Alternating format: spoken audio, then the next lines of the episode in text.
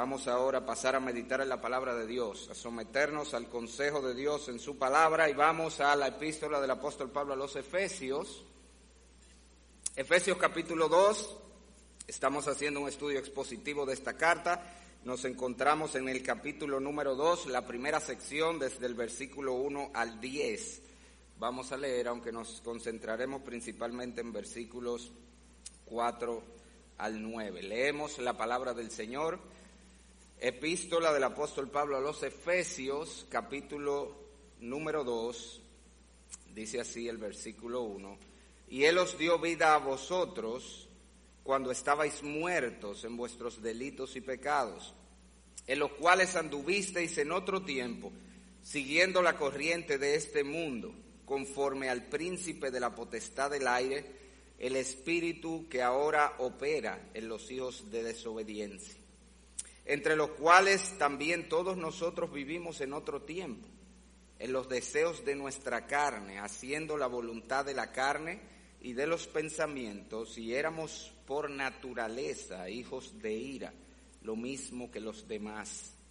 Pero Dios, que es rico en misericordia, por su gran amor con que nos amó, aun estando nosotros muertos en pecados, nos dio vida juntamente con Cristo por gracia sois salvos. Y juntamente con Él nos resucitó y asimismo nos hizo sentar en los lugares celestiales con Cristo Jesús para mostrar en los siglos venideros las abundantes riquezas de su gracia en su bondad para con nosotros en Cristo Jesús.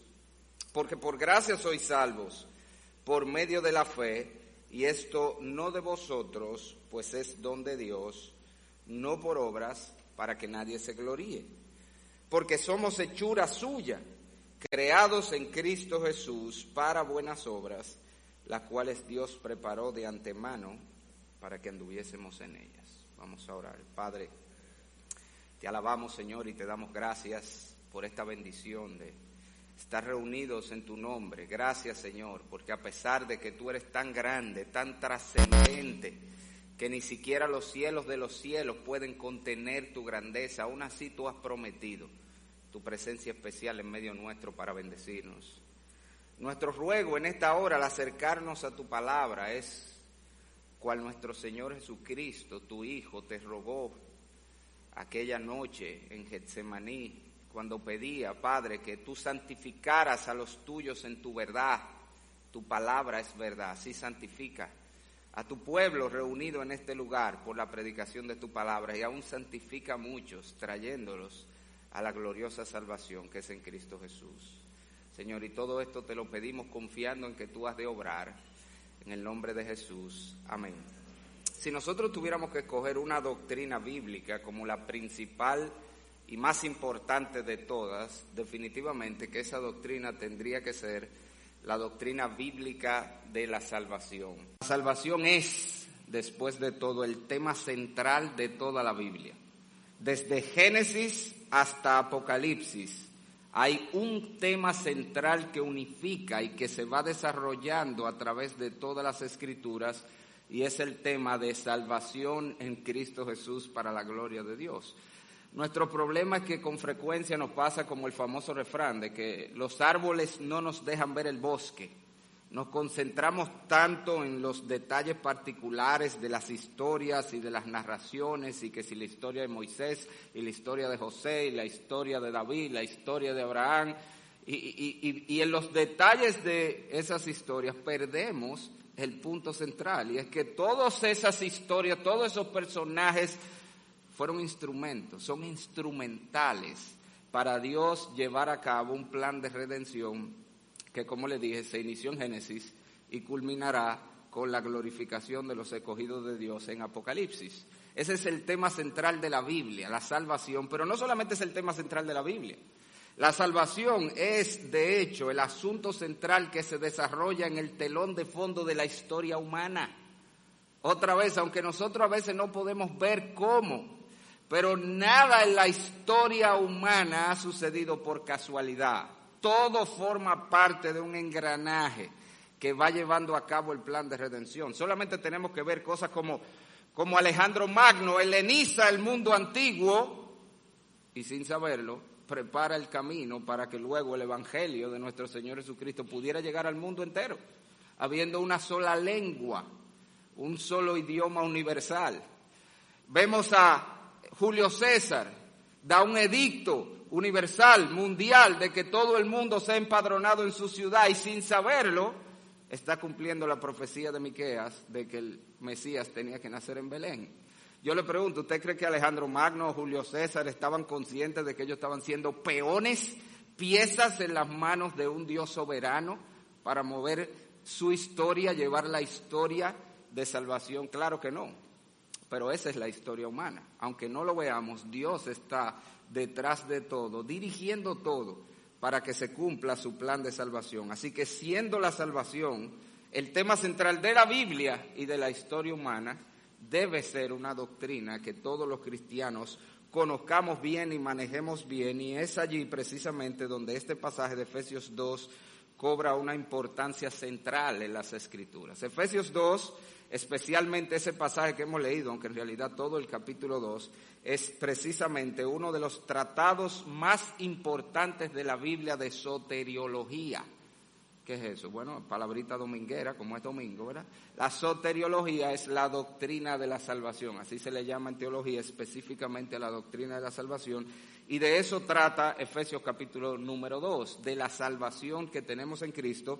Nosotros vimos la vez pasada la manera como se bosqueja este pasaje, la manera como está construido es a través de una foto del antes y el después de la salvación en la vida de los individuos. Versículos 1 al 3 nos presenta el antes, allí nos presenta la condición del hombre sin Cristo, la razón por la que desesperadamente necesita todo ser humano en este mundo la salvación.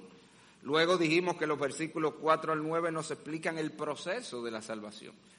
Allí nos habla de en qué consiste la salvación, cómo fue obrada la salvación, cómo puede ser obtenida la salvación. Y luego, entonces, en el versículo 10 tenemos el resultado final, el producto, cómo se ve la salvación en la vida de aquellos que el Señor ha salvado. Nosotros la vez pasada consideramos la primera parte, versículos 1 al 3 el antes, hoy vamos a considerar los versículos 4 al 9 y vamos a hablar del proceso de salvación como es descrito en ese pasaje.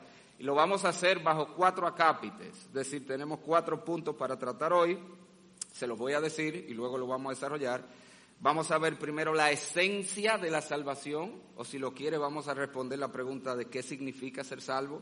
En segundo lugar, vamos a ver la explicación de la salvación, o puesto en forma de pregunta, ¿por qué somos salvos? ¿Cómo explicamos que somos salvos? En tercer lugar, vamos a ver el método de obtener la salvación o el cómo somos salvos. Y finalmente vamos a ver la meta o el propósito de la salvación respondiendo a la pregunta de para qué. Todo eso está empaquetado allí, lo vamos a desempaquetar ahora, así que comencemos viendo la esencia de la salvación. ¿Qué significa? Cuando una persona dice soy salvo, o fue salvo, o fulano se salvó, ¿qué significa eso? Eh, lamentablemente hay mucha confusión en este aspecto de la salvación, no solo en el mundo, penosamente aún en la iglesia del Señor. Como yo he dicho muchas veces, con frecuencia la gente ve la salvación como un simple ticket de entrada al cielo que me dieron. ¿Qué significa que yo soy salvo? Que me dieron un tiquecito con el que yo, yo lo voy a guardar aquí en mi bolsillo y yo me olvido de eso y el día que yo me muera yo digo, ¿dónde era que estaba? Espérate, ah, no, era aquí, míralo aquí. Y lo presento en la puerta del cielo y voy a entrar. Así penosamente mucha gente ve la salvación. Simplemente un ticket de entrar al cielo. Y a veces es tan literal que hay iglesias donde se le da un certificadito, un papelito, donde la gente guarda eso como su, su constancia de que es salvo. Otros más cerca de lo que la Biblia enseña, pero aún no muy claro, ven la salvación como un simple trámite legal. Ser salvo significa que yo tenía una cuenta en la justicia de Dios a causa de mis pecados y cuando yo vengo a Cristo Jesús esa cuenta es cancelada y yo soy perdonado.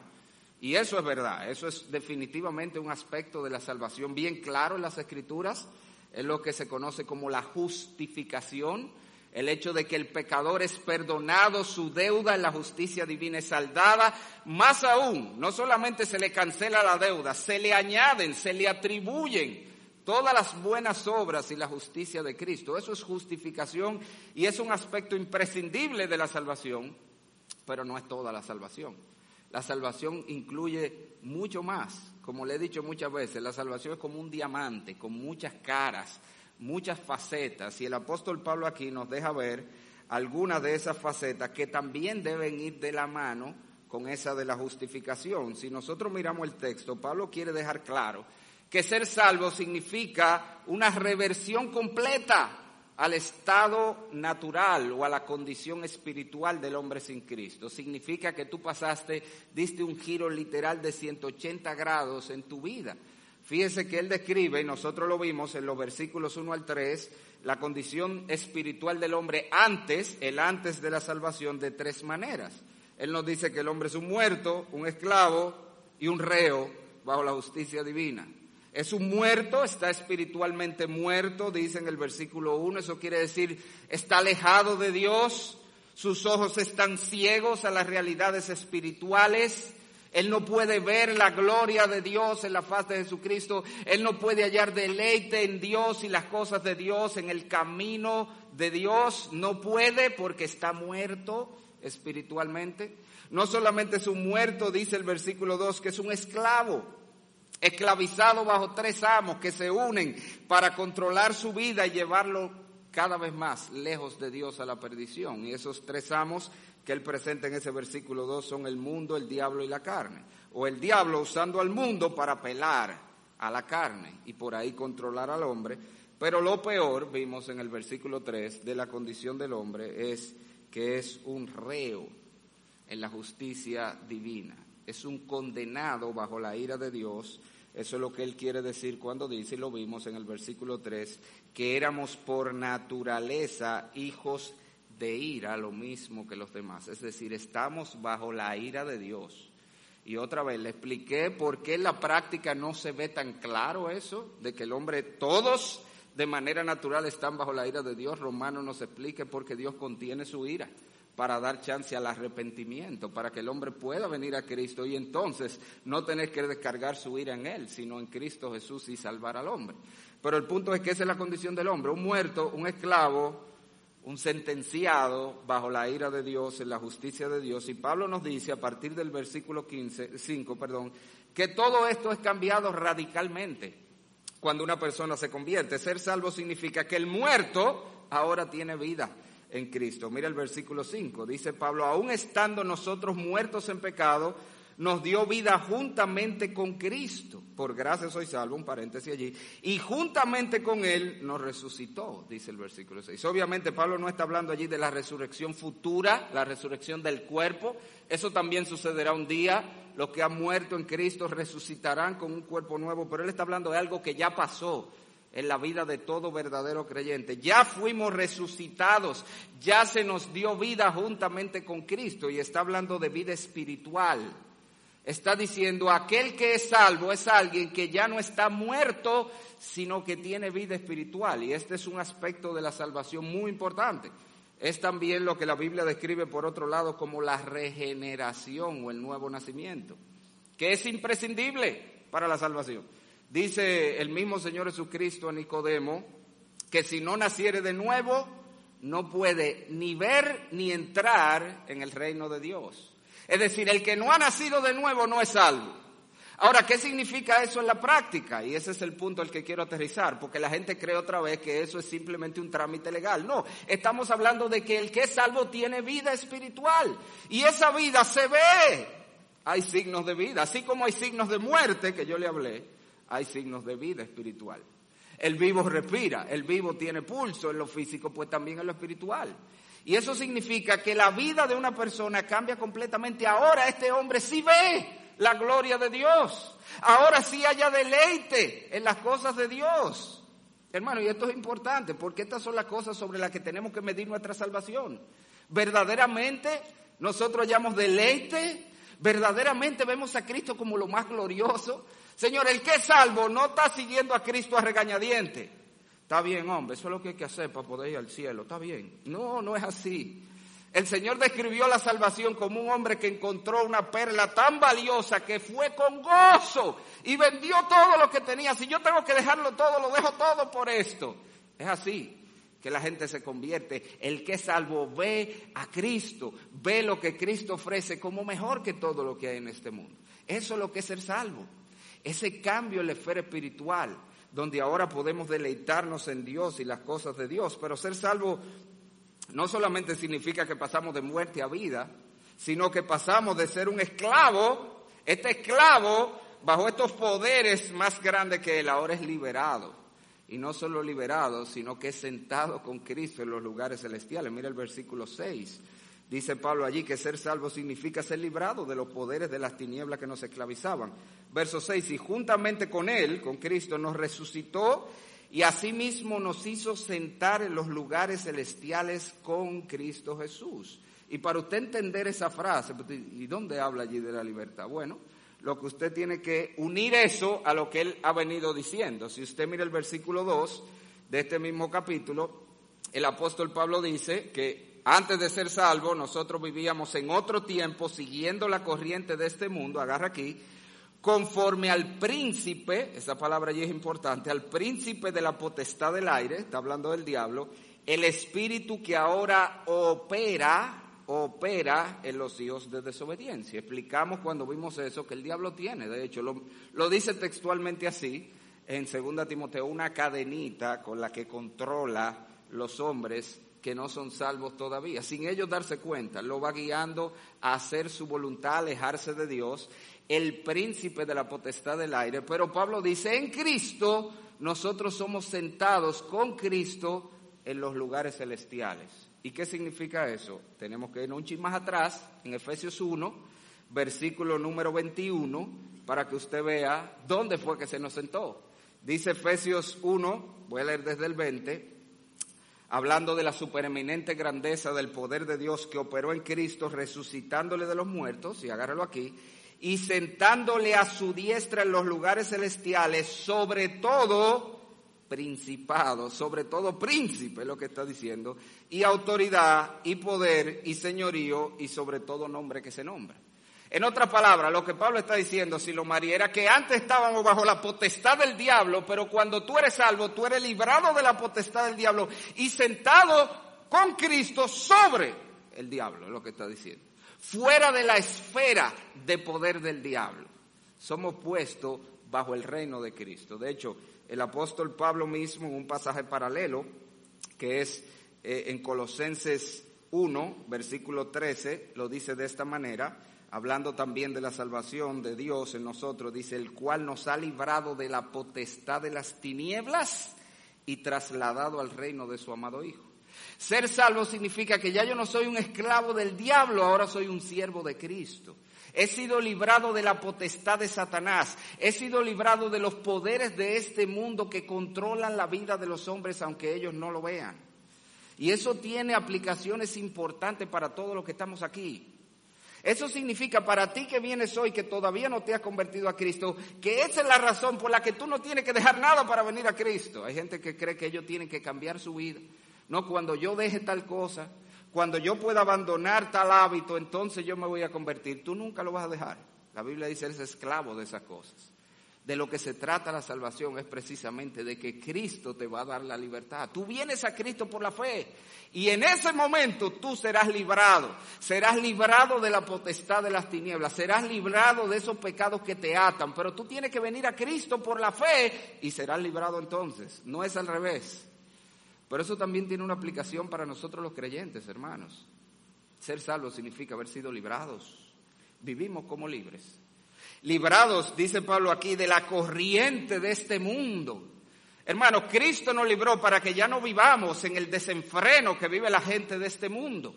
Cristo nos salvó para que ya nosotros no, no estemos siguiendo los influencers de este mundo. No son los influencers lo que determina qué yo hago, dónde voy, cómo me visto. No, no son la gente de este mundo. Por amor de Dios. Cuando yo veo a los cristianos, a veces como se visten, modas que no son compatibles con lo que la Biblia manda, todo porque eso es lo que está de moda. Eso nos pasó una vez en una actividad de jóvenes. todas las muchachitas con un mismo vestidito como por aquí, que cuando se sentaban enseñaban hasta el tío que tienen en Nueva York, como decía el pastor Mayen, frase de él, para que no se les olvide. Y yo estoy viendo esto y yo, pero ¿y por qué todas tienen el, pero el mimito vestidito, todita? Y me dice alguien, no, es que eso es lo que está de moda ahora. Y yo, ah, ya tú ves. O sea que nosotros andamos siguiendo la corriente del mundo. Para eso fue que Cristo te salvó. Para que ya no seamos un esclavo de la cultura para que ya no tengamos que andar todo haciendo, poniéndonos el peinado que todos se ponen, la ropa que todos se ponen, oyendo la música que todos oyen, yendo al lugar que todos van. No, Cristo te salvó para librarte de la corriente del mundo. Eso es ser salvo. Cristo te salvó para librarnos del control de nuestros deseos pecaminosos, la carne que Él describe allí. Eso no significa que los creyentes no tienen deseos pecaminosos, ojo, claro que sí. Los creyentes siguen teniendo la carne siguen batallando con la carne, pero ya no somos esclavos de la carne. Los creyentes podemos decir no a esas pasiones pecaminosas. Se nos ha dado el poder en Cristo para decir no. No sucumbimos a ello. De hecho, eso es lo que muestra que somos cristianos. No es que no tenemos malas inclinaciones y malos deseos, es que no nos rendimos a ello. El cristiano se levanta todos los días como Rambo, con el cuchillo en la boca, a pelear contra esos deseos. De eso se trata la vida que tiene. Ahí es que tú ves el que salvo. Él no sucumbe a que es que yo me siento, es que así es que yo me siento. No, no vivimos por nuestros deseos. Gloria al Señor, la mayoría de las veces, y ya te dije, en un creyente sus deseos van a ser hacia las cosas de Dios. Pero cuando esos deseos no, no, no conforme a Dios surgen en nosotros, tenemos el poder en Cristo para decir no. Y actuamos no por cómo nos sentimos, no por, por, por, por, el estado de ánimo que tenemos, no, actuamos por convicción. Hay una frase que yo se la he dicho mucho a ustedes aquí, yo se la digo, se la decía a mis hijos desde chiquitos, sobre todo a los hombres, se lo decía Benjamín, el hombre no hace lo que quiere, hace lo que tiene que hacer. Eso es, pero eso aplica al cristiano en general. El cristiano no actúa por cómo yo me siento, no, actuamos por convicción. El Señor nos ha dado el poder para no ser esclavos de nuestros deseos y de nuestras pasiones. Eso es ser salvo. Ser salvo significa que ahora tenemos vida, que nos deleitamos en cosas que antes no nos deleitábamos. Ser salvo significa que ahora tenemos libertad, ya no vivimos atados a esas cosas que el mundo vive atado, pero ser salvo sobre todo significa que ya hemos sido librados de la ira de Dios. Como dijimos, el versículo número 3 termina diciendo el apóstol Pablo allí que éramos por naturaleza hijos de ira, ojo, lo mismo que los demás, no hay nadie fuera de eso, que eso es importante. La ira de Dios no está sobre los delincuentes, que es lo que mucha gente cree, sobre los malos, sobre los violadores, no, todo el mundo está bajo la ira de Dios de manera natural, porque la ira de Dios se revela desde el cielo, oiga, contra toda impiedad e injusticia de los hombres. Si todos hemos pecado, el pecado es lo que produce la ira de Dios, no los delitos graves. Y por eso todos estamos bajo la ira de Dios. Pero, dice Pablo, mire cómo eso cambia en Cristo, versículo 7, que Dios nos salvó para mostrar en los siglos venideros las abundantes riquezas de su gracia en su bondad, oiga, en su bondad para con nosotros en Cristo Jesús. Ser salvo significa que yo pasé de ser objeto de la ira de Dios a ser el objeto de la bondad eterna de Dios. Desde el momento que tú te convertiste y por la eternidad, todo lo que tú vas a recibir de Dios es la bondad de Dios en su gracia. Hermano, aún esa cosa que nosotros ni entendemos. ¿Usted sabía eso? Tantas cosas que nos pasan en este mundo que desde el punto de vista humano son malas, son no agradables. Nosotros tenemos que entender que si somos hijos de Dios, Dios está siendo bueno, aun cuando yo no lo entiendo. Dios está obrando nuestro bien, aun cuando yo no lo entiendo. Porque Dios ha prometido que todo lo que Él tiene para aquello que ha salvado en Cristo, ya no hay ira. Cristo absorbió la ira de Dios, anuló la ira de Dios. Ser salvo significa ser el objeto de la bondad de Dios. Y dice Pablo, aquí esto es tremendo, este versículo 7, dice, los siglos venideros, está hablando de la eternidad en el cielo, por los siglos de los siglos nosotros seremos objetos de las abundantes riquezas de su gracia en su bondad. Dios mostrará cuán grande es su gracia, haciéndonos bien todos los días por la eternidad. Y les he dicho otra vez, ese versículo es más profundo de lo que uno a simple vista ve allí. Lo que eso está diciendo es que cada día, cada día, que por cierto, la eternidad no es estática, como muchos creen, que vamos a entrar en la eternidad y se frizó. No, señores, por los siglos venideros, hay tiempo, ¿eh? va a haber tiempo, son siglos, siglos sin fin, la eternidad. Y por los siglos venideros, cada día en el cielo, cada día en la eternidad, Dios mostrará su bondad de maneras diferentes. Eso es lo que el texto está diciendo. Yo no sé si usted está entendiendo otra vez. Lo que yo te estoy diciendo es que el cielo lo menos, lo menos que va a ser es monótono, señores. La gente cree que el cielo será un gran momento de gozo. ¡Wow! Esto sí es full. Ya. Y ahora lo mismo, por los siglos de los siglos. ¿Usted se imagina una vida así? Eso sería aburrido, monótono. Eso no es el cielo. Por los siglos de los siglos, Dios estará buscando nuevas maneras de hacernos bien. Señores, nos levantaremos. Si se va a dormir, que puede ser, Dios creó a Adán que dormía cuando lo creó, para que descansara, lo puso a dormir para sacarle la costilla. Pero si se va a dormir, nos vamos a levantar cada día, cada día esperando, ¿qué va a hacer Dios hoy?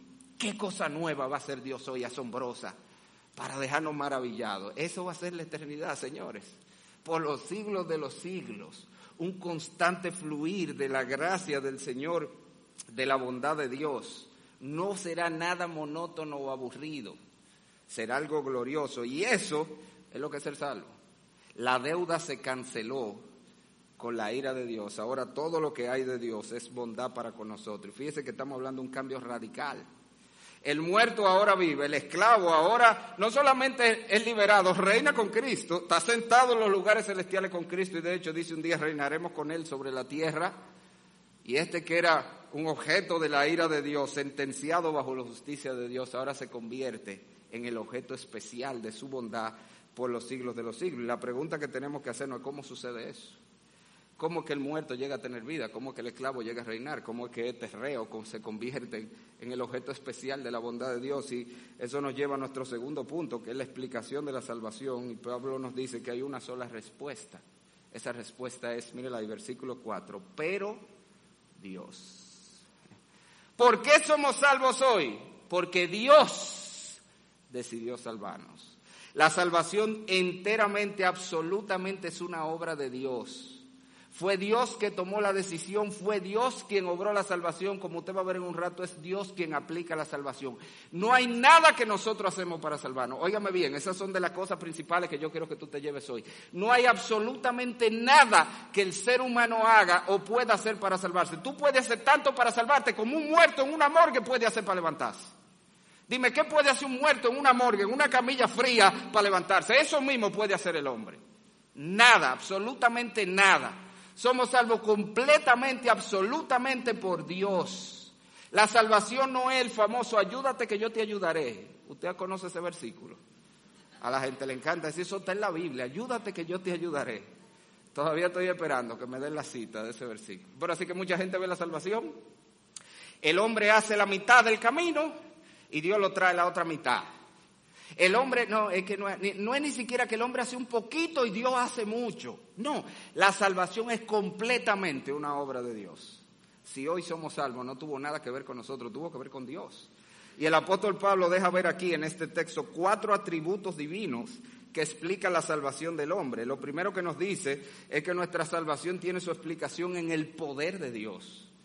Y eso para usted verlo tiene que ver la conexión que hay en el versículo 1 de este capítulo con lo que él terminó diciendo en el versículo 2, en el capítulo, perdón, 1, con el 2.1.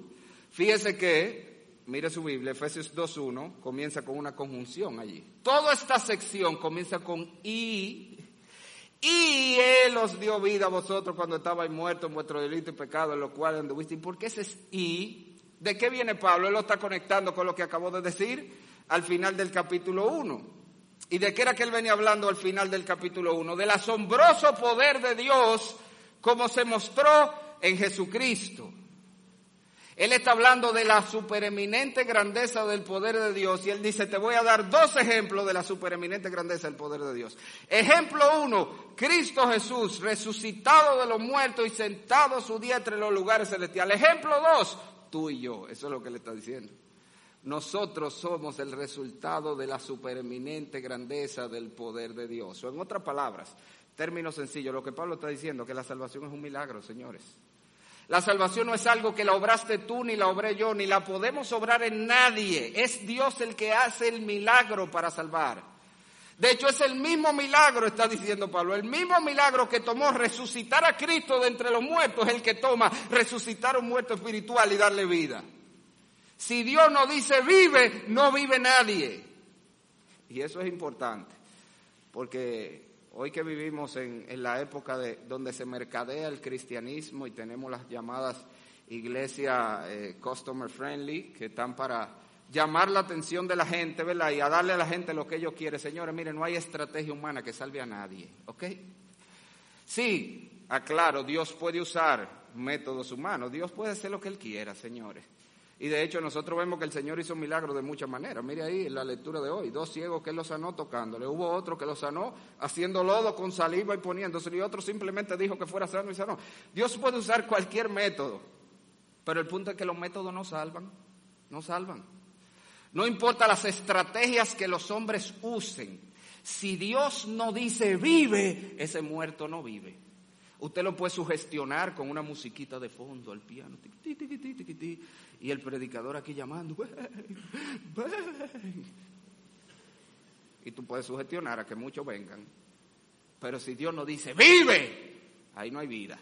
Se requiere el poder de Dios Sí, que Dios puede usar al predicador usando la vocecita, estamos de acuerdo, pero Dios es que tiene que hacer la obra. No es la vocecita del predicador ni la musiquita de fondo, es el poder de Dios. Señores, tanto que la gente quiere ver milagros. Usted lo ha visto, que la gente quiere ver milagros y oír de los milagros. Usted quiere ver milagros, mírese al espejo si usted es cristiano. Es el milagro más grande que usted pueda ver. Porque si usted es un cristiano es porque Dios hizo el milagro de darte vida. Dice la Biblia que se necesitó el mismo poder también que en la creación. Pablo lo dice textualmente, segundo a los Corintios. Así cuando Dios en la tiniebla dijo, hágase la luz, Dios tiene que decir, hágase la luz en un corazón en tinieblas. La salvación es explicada en el poder de Dios, pero la salvación es explicada además en la misericordia de Dios. Mira el texto otra vez. Pero Dios, que es rico en misericordia. ¿Por qué somos salvos hoy? Porque Dios es rico en misericordia. La misericordia de Dios es descrita como la compasión de Dios por la miseria humana. Es un elemento que a veces lo perdemos en la definición. De hecho, es el, elemento principal. Misericordia, cordia de corazón. Está hablando de un corazón que se compadece por la miseria. Es la compasión de Dios por la miseria humana que lo mueve a no pagar al pecador conforme a sus hechos o no darle lo que merece, como decimos. El problema es que lo resumimos ahí. Misericordia que Dios no le da lo que merece y se nos olvida el elemento principal que es la compasión. Es que Dios ve al pecador muerto, esclavo, condenado y Dios siente pena. Tenemos un Dios que se compadece de la miseria del hombre. Y por eso, por su misericordia, por esa compasión, es que Él decide no darle al hombre el juicio que merece. Mire el, Salmo 103, versículo 9 al 10. yo, para mí está la definición clara de misericordia allí. Salmo 103, versículo 9 al 10. Misericordioso y clemente es Jehová, lento para la ira y grande en misericordia, no contenderá para siempre, ni para siempre guardará enojo no ha hecho, agárralo ahí, con nosotros conforme a nuestras iniquidades, ni nos ha pagado conforme a nuestros pecados. Es decir, en otra palabra, la misericordia de Dios lo que le lleva a cerrar el infierno, a darnos la oportunidad de no recibir el juicio. ¿Qué es lo que merecíamos? El juicio. ¿Qué es lo que merecíamos? La ira. Por eso yo le decía, estaba en estudio bíblico esta semana, de hecho tenemos una persona aquí que hizo profesión de fe allá y nos acosamos de verla aquí, y yo le explicaba eso, que a veces la gente va donde Dios y a, pedirle, Señor, tú sabes que yo me lo merezco. O Señor, tú sabes, tú sabes lo que yo me merezco. Yo decía eso, mire, nunca en la vida se le ocurra ir donde Dios, lo que yo me merezco. Lo que, yo me, lo que usted se merece, usted quiere que Dios le dé. ¿Qué es lo que no merecemos? Candela, como siempre le digo, como la arepa, candela por arriba y candela por abajo. Eso es lo que merece el hombre. Lo dice la Biblia. Éramos por naturaleza hijos de ira, lo mismo que los demás. No, pedimos misericordia, eso es lo que pedimos. Y eso es lo que el Señor nos dio por su misericordia. Estos pecadores que merecían el juicio y la ira, Dios fue movido a compasión y decidió no darles ese juicio que merecen, proveernos, como vamos a ver, un Salvador. Pero no solamente la salvación se explica en el poder de Dios y la misericordia de Dios, dice Pablo, la salvación se explica en el amor de Dios. Otra vez, verso 4, pero Dios que es rico en misericordia, por su gran amor con que nos amó. ¿Por qué Dios tuvo misericordia? Porque Dios nos amó. Y por supuesto, cuando habla allí del amor de Dios, está hablando del amor ágape, del amor incondicional, del amor que no tiene nada que ver con lo que el otro hace o deja de hacer.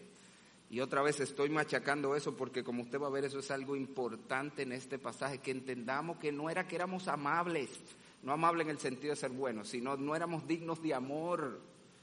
No fue que Dios dijo, mira, después de todo ellos no son tan malos. No, no, sí éramos muy malos por lo menos a los ojos de Dios. Jesucristo lo dijo, vosotros siendo malos. A los ojos de Dios no hay ni uno bueno. No era que tampoco, no fue que Dios dijo, mira, pero ellos tienen potencial. No, no fue nada que Dios vio en nosotros. Dios nos amó porque nos amó, literalmente. En Deuteronomio 7:7, usted lo puede buscar después. Dios se lo dice al pueblo de Israel. No era porque ustedes eran mejores que los otros que Dios los ha querido, y la palabra allí es amor, sino porque te amó simplemente. Dios nos amó porque nos amó, porque Él es un Dios que ama.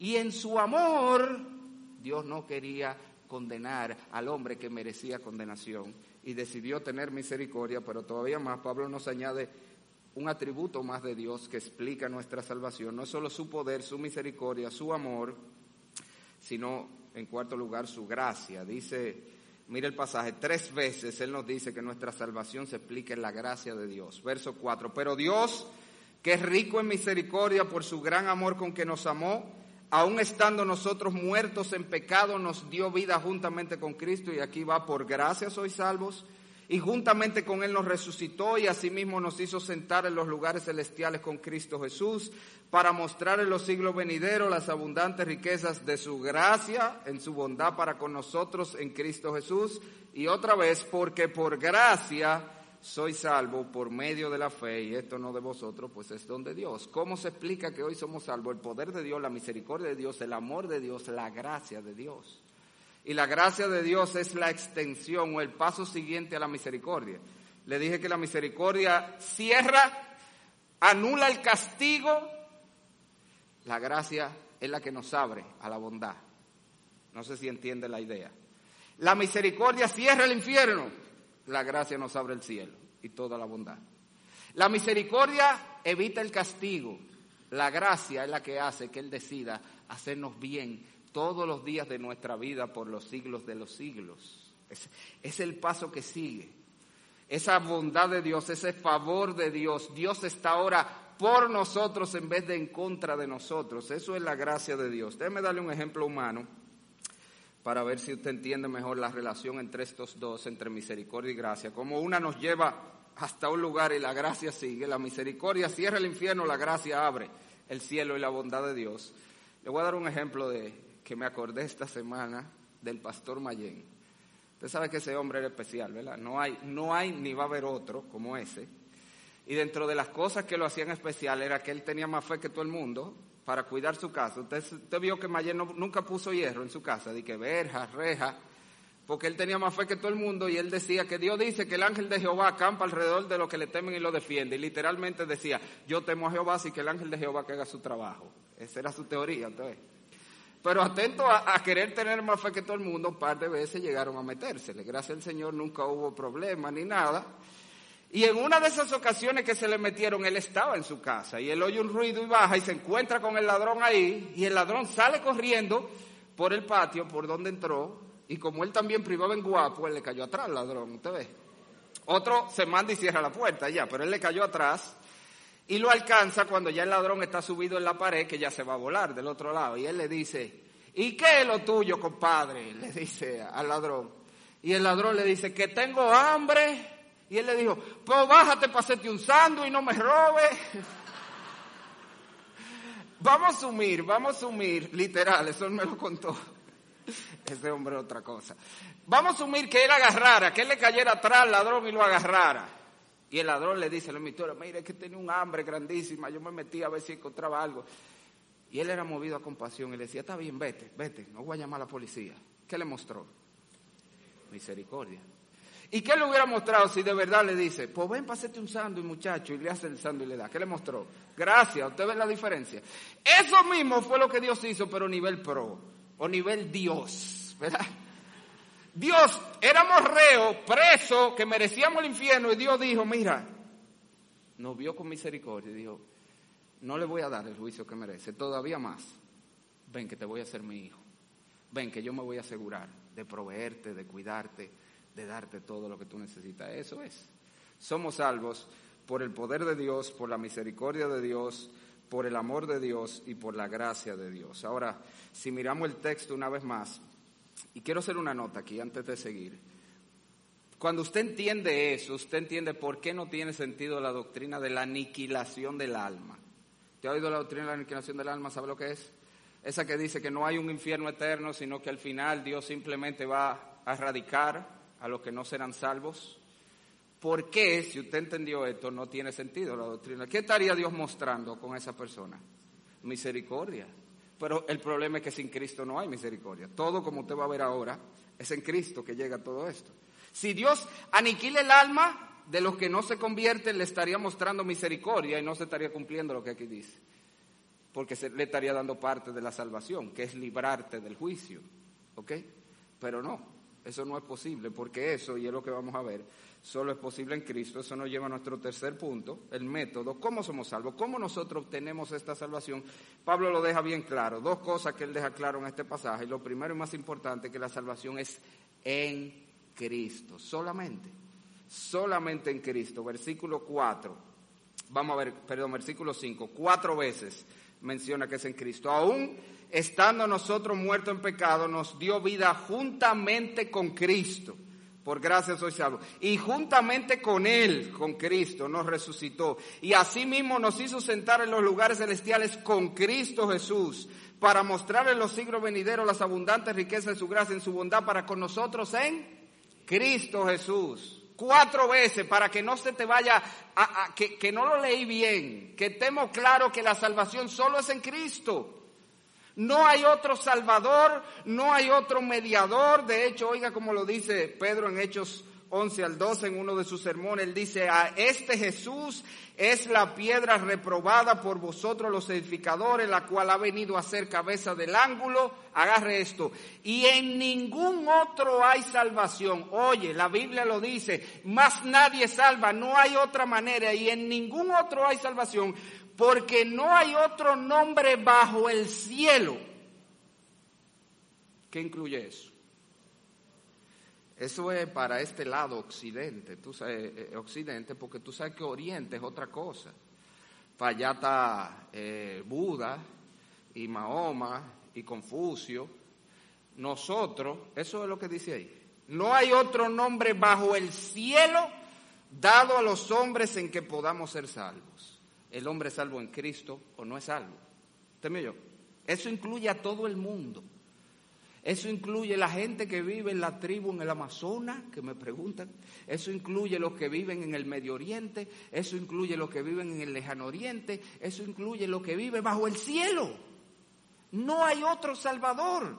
No hay otro mediador. No hay otro redentor. Solo Cristo Jesús canceló la deuda del pecado. Cuando usted puede creer que una gente puede ser salva de otra manera, es porque usted no ha entendido cómo funciona esto. Estamos condenados por nuestro pecado. Necesitamos que alguien anule esa deuda y el único con la capacidad para hacerlo y lo hizo fue Cristo Jesús. Por eso es que no puede haber otro Salvador. Somos salvos, no porque Dios decidió que iba a meter el pecado abajo la alfombra. No, es porque alguien pagó la deuda del pecador. Porque Cristo vino, vivió la vida perfecta, el único hombre sin pecado que vivió la vida perfecta que Dios manda, para luego entonces ir a la cruz y poder ser ese cordero que quita el pecado del mundo. Nadie más anula la deuda del pecado. Por lo tanto, nadie más puede salvar, ni Buda, ni Mahoma, ni Confucio, ni la Virgen, ni San Pedro, ni San Nadie. Solo Cristo Jesús salva. Solo en Cristo hay salvación. Pero este pasaje es más profundo. No está diciendo que es a través de Él, dice que es con Él. ¿Usted vio? Nos, nos, dio vida juntamente con Cristo y juntamente con Él nos resucitó y nos sentó en los lugares celestiales con Cristo Jesús para, eh, para su gracia y su bondad para con nosotros en Cristo Jesús. No es un asunto solamente de que sí, ya, me aplicaron la justicia de Cristo, ya, yo soy perdonado y Cristo por allá yo por aquí. No, no, es con Cristo. Ser salvo significa que tenemos una unión vital, inseparable con Jesucristo. Y es sobre esa base.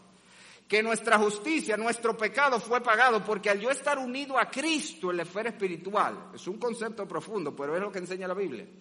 El creyente está unido a Cristo de tal manera que la muerte de Cristo aplica a mí. Mis pecados fueron saldados porque yo estoy unido a Cristo y Él pagó. Su justicia aplica a mí porque yo estoy unido a Cristo. Como Él vivió, es como si yo hubiera vivido en el tribunal de Dios. Pero es también, usted vio allí, nos dio vida juntamente con Cristo. Es el poder que operó en Cristo para resucitar lo que trae vida al muerto. Es por nuestra unión con Cristo. Es en Cristo, pero no es en Cristo por allá que yo creí, no, es en una unión vital inseparable que existe entre el creyente y Cristo. O como dice Pablo, para mí el vivir es Cristo. Eso es lo que un cristiano, ya, míralo ahí así de sencillo. Yo te pregunto, para ti el vivir es Cristo. Tu vida se trata de Cristo, está enfocada en Cristo. Antes se usaba una expresión, yo hace mucho que no lo oigo, los Jesus freaks. Para los muchachos que le encanta la cosa en inglés. Si eso se trata, eso es lo que es ser cristiano, ser un Jesus freak. Ser alguien que mi vida se trata de Jesucristo. Estoy sentado con Cristo, vivo para Cristo. Eso es lo que ser cristiano nos enseña la palabra. Ahora, ¿cómo somos unidos a Cristo? El texto nos enseña por la fe. ¿Cómo somos salvos? Por Cristo o en Cristo, por la fe. Mira el versículo 8. ¿Cómo que llega a mí? Todo esto que Dios me está dando en Cristo, tan sencillo como esto, porque por gracia sois salvos por medio de la fe. Y esto no de vosotros, pues es don de Dios. Lo que reciben el regalo de la salvación son los que ponen su fe en Cristo. Eso significa, oye bien, que no es en Cristo a través de los sacramentos. ¿Te oído? La escalera de los sacramentos. Si es en Cristo, te dicen, pero a través de los sacramentos. No, es en Cristo a través de la fe, no los sacramentos. Es en Cristo, pero a través del bautismo, te dicen algunos. En la iglesia cristiana yo he conocido cristianos que eh, que bautizarse para ser salvo. No, es en Cristo por la fe. Sí hay que bautizarse. yo no creo en cristiano que no se bautiza, se lo digo. El que me dice a mí que se convirtió y no se quiere bautizar, pongo en duda su conversión. A la franca, se lo estoy diciendo en serio. Y si se muere y yo me muero y nos encontramos en el cielo, me asombro. Y digo, ¿y qué tú haces aquí? A la franca que me asombro. Porque ¿cómo que usted se convirtió y no quiere honrar a Cristo a través del bautismo? Todo el que se convirtió quiere bautizarse, pero el bautismo no salva a nadie. Es la fe en Cristo lo que salva. No es Cristo a través de mis buenas obras. No, no. Es la fe en Cristo. Mire qué sencillo Dios lo puso. Somos salvos por la fe en Cristo. Cuando reconocemos nuestro pecado. Cuando reconocemos que estamos perdidos y que solo Cristo puede darnos el perdón, la vida eterna. Y clamamos a Él en fe que nos salve que nos perdone y le recibimos como Señor y Salvador.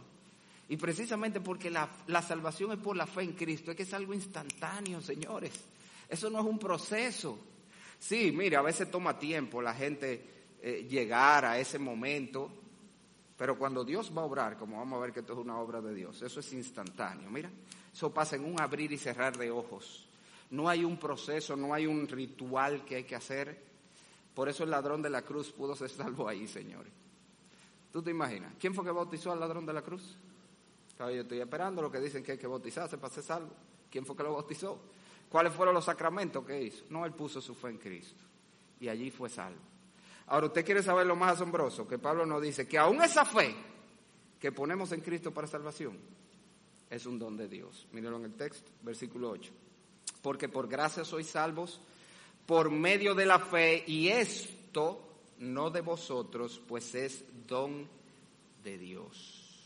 Y eso es un pasaje muy debatido. No, ahí no está hablando que la fe es un don de Dios, ahí está hablando que la salvación es un don de Dios, es verdad que es un don de Dios. Pero la manera como está construido ese pasaje, yo no me voy a meter en detalles técnicos aquí, la construcción gramatical, la concordancia en género, es que esto, que es don de Dios, es el paquete completo. La gracia, la salvación y la fe. Toda gracia femenino, es salvo es masculino, fe es femenino. Esto es neutro en el original, diciendo que se refiere al combo entero. La gracia, la salvación y la fe son todo don de Dios, es lo que está diciendo. La salvación es un don de Dios. ¿Tú me estás oyendo? Dios es que tiene que darnos esa capacidad. De manera natural no la tenemos. Lo dice la Biblia claramente, no dice Pablo en Romanos capítulo 3, versículo 10. No hay quien busque a Dios, no hay ni siquiera uno. Si tú estás esperando que la gente crea por ellos mismos, nadie va a creer. Dios tiene que obrar para que el hombre pueda creer. Todavía más, Pablo dice en Filipenses 1:29, porque a vosotros os es concedido a causa de Cristo, no solo que creáis en Él, sino también que padezcáis por Él. Creer es una concesión divina.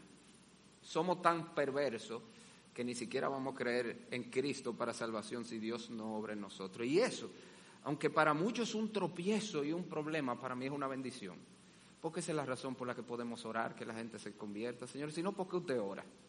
Si no es Dios que hace la obra en el corazón para que la gente cree y se salve, ¿para qué usted ora por la gente? No, pero podemos orar con confianza. Y se nos, se nos anima a orar con confianza, porque yo puedo orar, Señor, dale la fe, quebrante ese corazón duro, como tú hiciste con Pablo, no había uno más duro que Pablo, más religioso que Pablo, y tú quebrantaste ese corazón y vino a Cristo. Podemos orar así por nuestros seres queridos.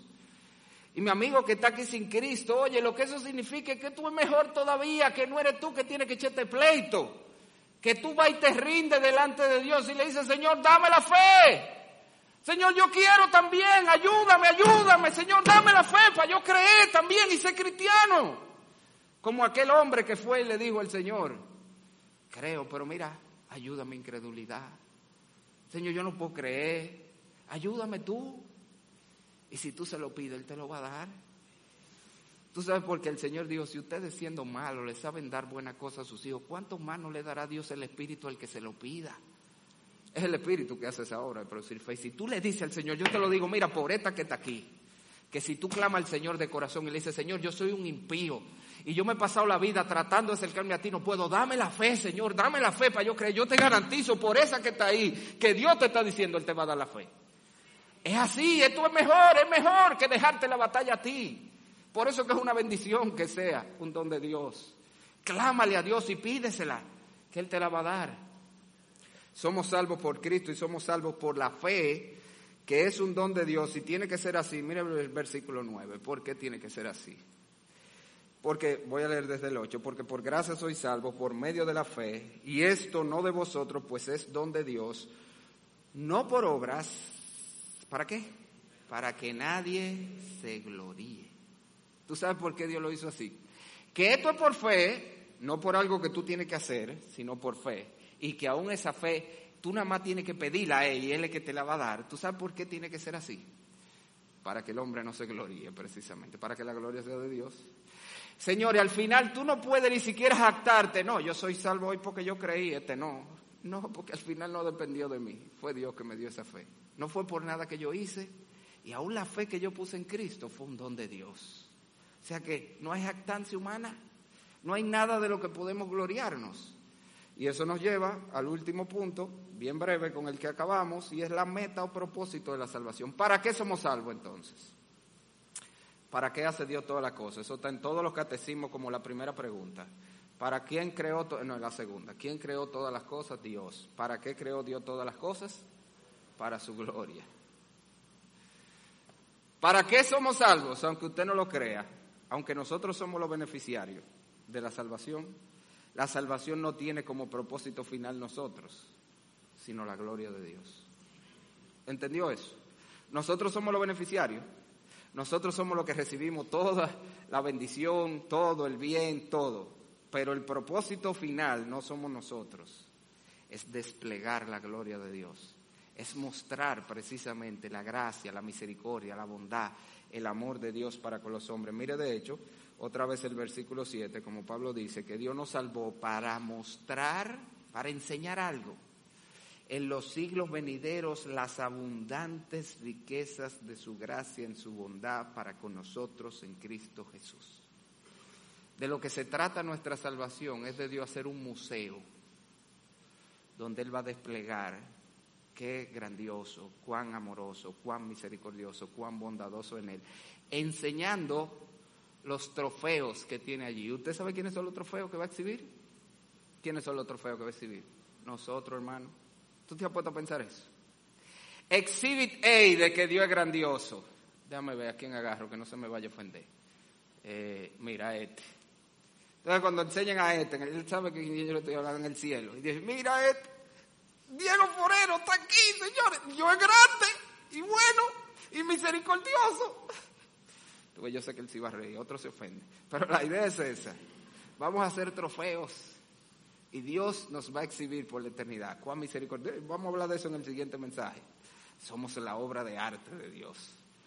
Dios nos salva para exhibir lo que Él es capaz de hacer y qué tan bueno Él puede ser en la vida de los hombres. Y otra vez, hermano, eso hay gente que les dé tropiezo. Eso no sería un motivo egoísta, pastor, no para nada. Te voy a decir por qué. Porque Dios no tenía que salvarse, salvarnos para glorificarse. ¿Usted sabía eso? ¿Qué es la gloria de Dios? ¿Usted sabe lo que es la gloria de Dios? La manifestación de sus perfecciones. Dios se glorifica cuando Él muestra algo de quien Él es. Y Dios decidió glorificarse salvándonos, haciéndonos bien, teniendo misericordia, mostrando bondad. Pero tú sabes que Dios podía glorificarse igualito mostrando su juicio, mostrando su justicia, mostrando su santidad, como de hecho dice la Biblia que va a ser. El infierno también será un despliegue de la gloria de Dios. ¿Usted sabía eso? El cielo será un despliegue de la gloria de Dios y el infierno también. Aquí se van a mostrar la bondad, la misericordia, la gracia, el amor, todos esos atributos buenos de Dios. Y en el infierno se va a mostrar la justicia, la santidad, el juicio de Dios, su indignación por el pecado, todo eso. O sea que Dios pudo glorificarse simplemente condenándonos a todos, como de hecho hizo con los ángeles que pecaron. Y sin embargo, no hay nada de egoísmo porque Dios decidió glorificarse haciéndonos bien y salvándonos por la eternidad. Así que simplemente concluyo haciendo un par de preguntas. ¿Tú eres salvo? ¿Tú has recibido este regalo de salvación? ¿Se ven las evidencias de salvación en tu vida? ¿Se ve que hay vida? ¿Se ve el deleite en las cosas de Dios? ¿Se ve tu deseo por Dios? ¿Se ve tu libertad que hay en Cristo? Si ese no es el caso, yo te animo. Ven a Cristo hoy. Y ya tuviste tú más fácil de lo que tú crees.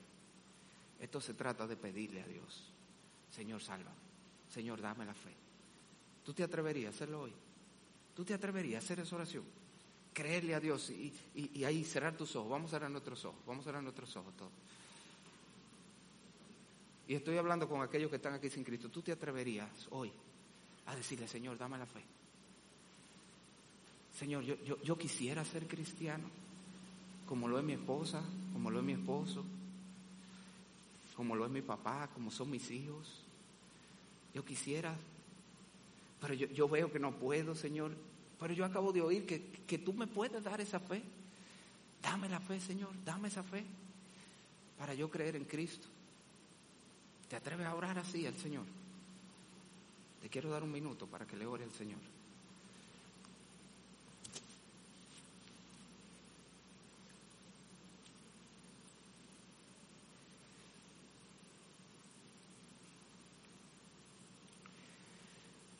Quizás el Señor ya ha obrado la fe en ti hoy. Quizás ya tus ojos fueron abiertos y viste a Cristo y viste su necesidad de salvación y quieres venir hoy a Él. Yo te animo a que tú también le ores. Le digas, Señor, yo reconozco mi pecado. He visto, Señor, que estoy condenado, pero que tú eres un Dios bueno y misericordioso y lleno de gracia y que tú me quieres salvar en Cristo. Yo quiero recibir esa salvación. Yo quiero recibir a Cristo hoy como Señor y Salvador. Quizás hoy es el día que tú puedes hacer esa oración, que Dios ha obrado en ti. Si ese es tu caso, yo te animo también. Si no es tu caso, pídele la fe. Pero si ya has visto hoy, si tú dices hoy es el día que Dios ha obrado, clama al Señor y pídele que te salve. Con tus palabras, tú le dices, yo quiero ser salvo, sálvame Señor en Cristo. Si hay alguien aquí que ha hecho esta oración, está haciendo esta oración, yo quisiera saber para orar por ti, para poder acercarnos a ti, guiarte en este tiempo. Así que te voy a pedir que levante tu mano allí donde estás. Si tú has orado al Señor pidiéndole que te salve hoy, Déjame ver tu mano. Si Dios ha obrado en tu corazón hoy con poder para salvación, déjanos guiarte. Amén. Tengo una persona aquí, alguien más que haya orado al Señor. Esto es más bien una reconfirmación. Allá tengo una joven, aquí detrás, allá tengo otra persona, él aquí. Y ahí.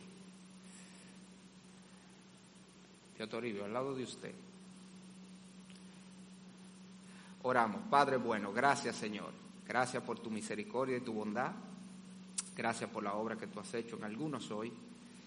Señor, sigue haciendo la obra en los corazones. Gracias por esta esperanza de la salvación que es en Cristo.